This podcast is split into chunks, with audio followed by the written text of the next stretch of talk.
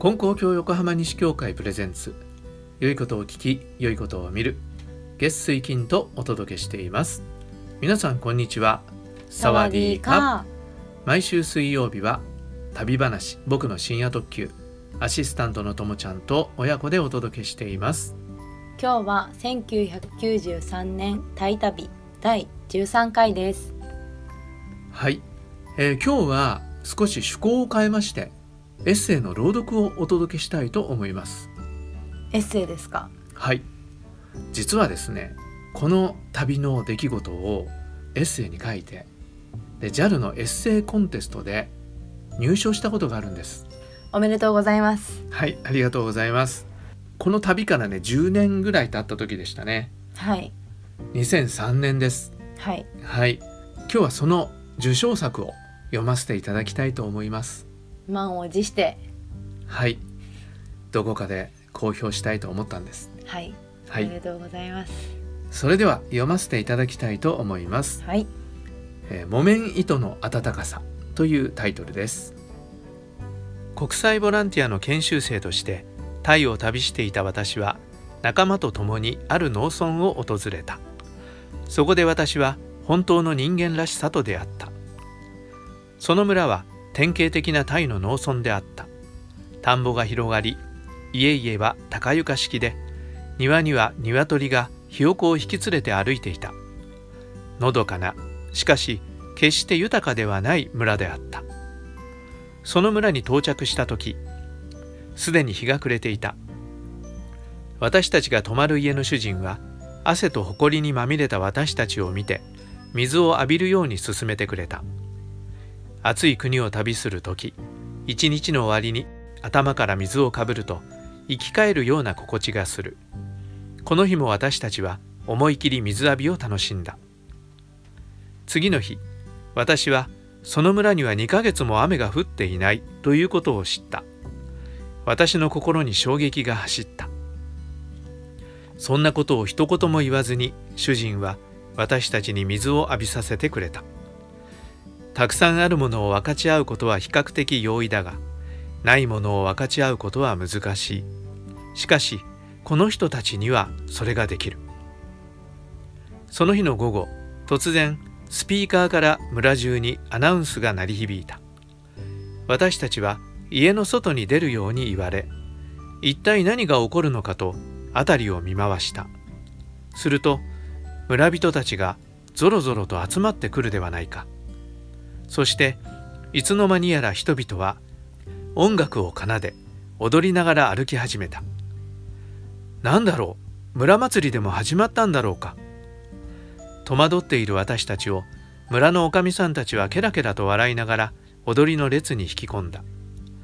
見よう見まねでぎこちなく踊る私たちを村人たちは指をさして笑っている。とてつもなく明るい人たちだ。踊りの列は次々と人数を増やしてゆく。音楽と笑い声に包まれ行列は寺に着いた。これは村祭りではなかった。私たちを歓迎するためのパレードだったのだ。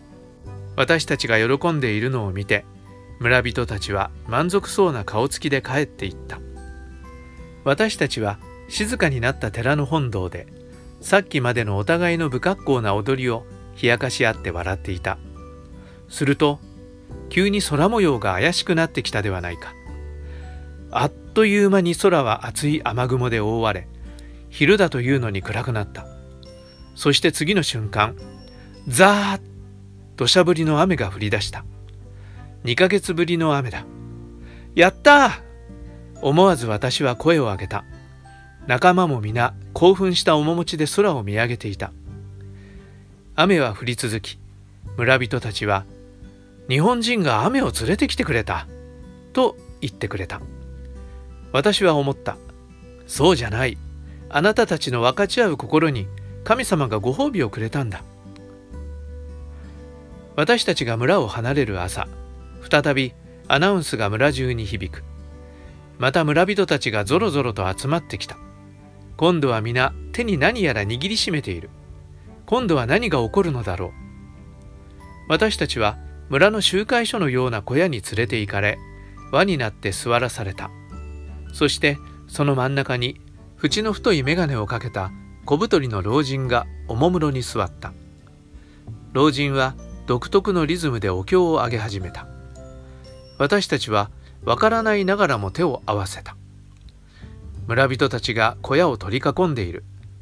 子供たちがニヤニヤしながら窓からこちらを覗いている。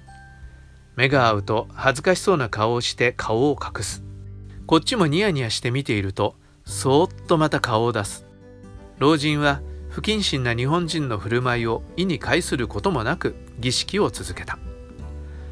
老人のお経が終わり村人たちが入れ替わり立ち替わりやってきて何やらブツブツ言いながら私たちの手首に木綿の糸を巻きつけて結んでゆく。そして両手を合わせてニコッと笑うのである。彼らは私たちの幸せを祈ってくれているのだった。無事に日本に帰れますように。良いお嫁さんが来ますように。私たちの両手には木綿の糸が幾重にも結ばれた。一人の老婆が言った。これは自然に切れるまでこのままにしておくんだよ。ハサミで切ってはいけないよ。当たり前だ。誰がハサミなんかで切るものか。私は胸が熱くなった。なけなしの水をふんだんに振る舞って出迎え祈りで送り出す。しかも明るく。これがこの人たちのホスピタリティなのか。なんて素敵なもてなし方だろう。私が出会ったタイの人々は皆優しく温かくおおらかだった。本当の人間らしさがそこにあった。あれから10年が経った。都会の生活は時に私たちからその人間らしさを奪ってゆく。私も知らぬ間にギスギスした自分笑顔を失っている自分に気づくことがある。そんな時タイの村人たちに思いを馳せる。そして私は確認するのだ。両手の手首にあの木綿糸の温かさが残っていることを。というお話でした。いいお話ですね。ありがとうございます、えー、これなんと作家の浅田次郎さんと俳人の眉住まどかさんが審査員で選んでくれたんですよね。エピソードの取り上げ方が理屈っぽくなくバランスよく全体的にもまとまっています。エッセイとしての基本に忠実であると言える作品です地元の人々の善意を描いているのですが読み手にとって押し付けがましくない上美化しているわけでもなく自然なところに好感が持てました。映像的で綺麗なエッセイですね。と？浅田二郎さん言ってます。ねえもうすごいちょっとね嬉しかった。あよかったね。ということで、えー、次回このエッセイの背景とかあのいろんなことをお話ししてみたいと思います。はい。よかったら感想など聞かせてくれたら嬉しいです。ではまた次回の放送でお会いしましょう。さようなら。さようなら。